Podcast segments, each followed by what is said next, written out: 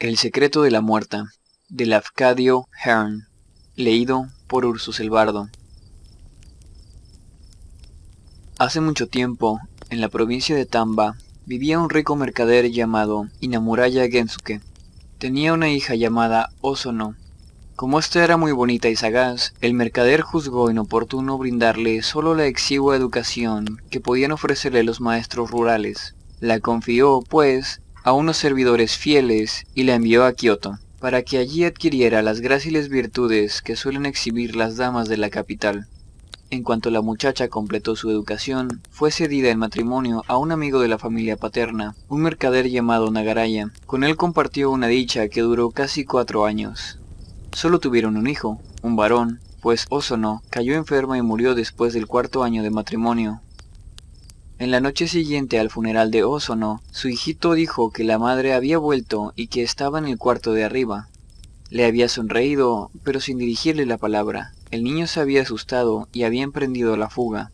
Algunos miembros de la familia subieron al cuarto que había pertenecido a Osono, y no poco se asombraron al ver, a la luz de una pequeña lámpara que ardía ante un altar en el cuarto, la imagen de la muerta.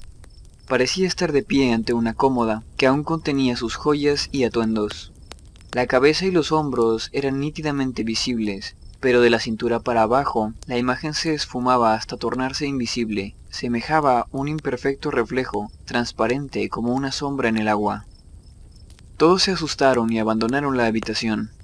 Abajo se consultaron entre sí, y la madre del esposo de Osono declaró, Toda mujer tiene predilección por sus pequeñas cosas, y Osono le tenía gran afecto a sus pertenencias.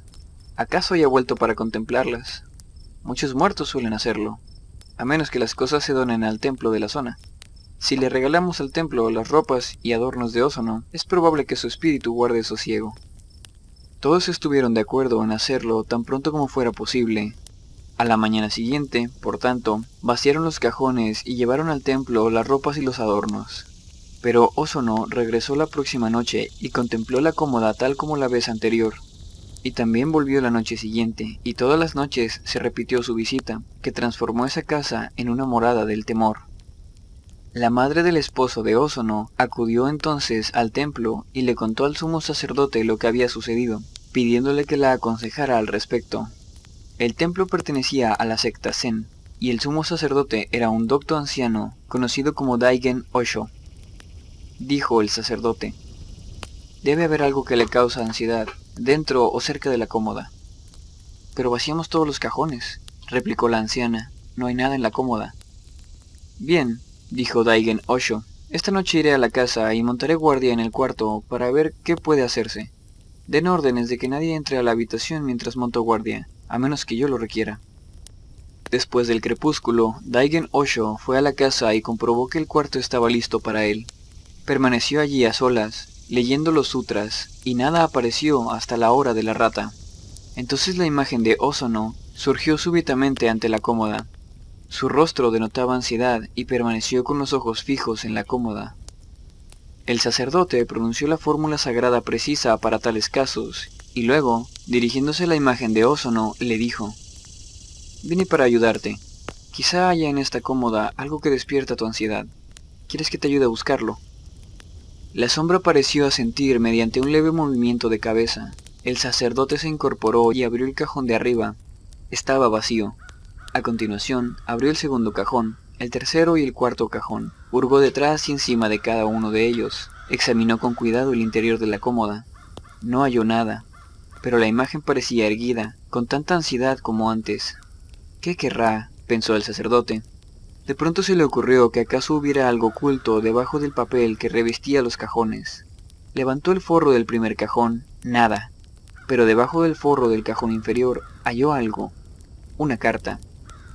¿Era esto lo que te inquietaba? preguntó. La sombra de la mujer se volvió hacia él, con su lánguida mirada en la cara. ¿Quieres que lo queme? preguntó Daigen Osho. Ella se inclinó ante él. Esta misma mañana será quemada en el templo prometió el sacerdote, y nadie la leerá, salvo yo. La imagen sonrió y se disipó. Rompía el alba cuando el sacerdote bajó las escaleras, a cuyo pie la familia lo aguardaba expectante. Cálmense, les dijo, no volverá a aparecer. Y la sombra, en efecto, jamás regresó. La carta fue quemada.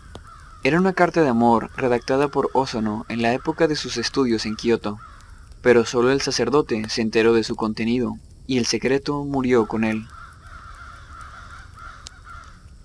Eso es todo por esta noche. Mis redes sociales están en la descripción. Pueden seguirme en Twitter para enterarse de cuando salen las nuevas fogatas. Y en Instagram para ver fotos de mis michos, mi comida casera y mi pixel art. Además está mi Patreon, donde si me apoyan con un dólar al mes tendrán acceso a versiones HD de mi pixel art. Por último, recuerden que las plataformas principales de este podcast son Evox, YouTube y Spotify en ese orden.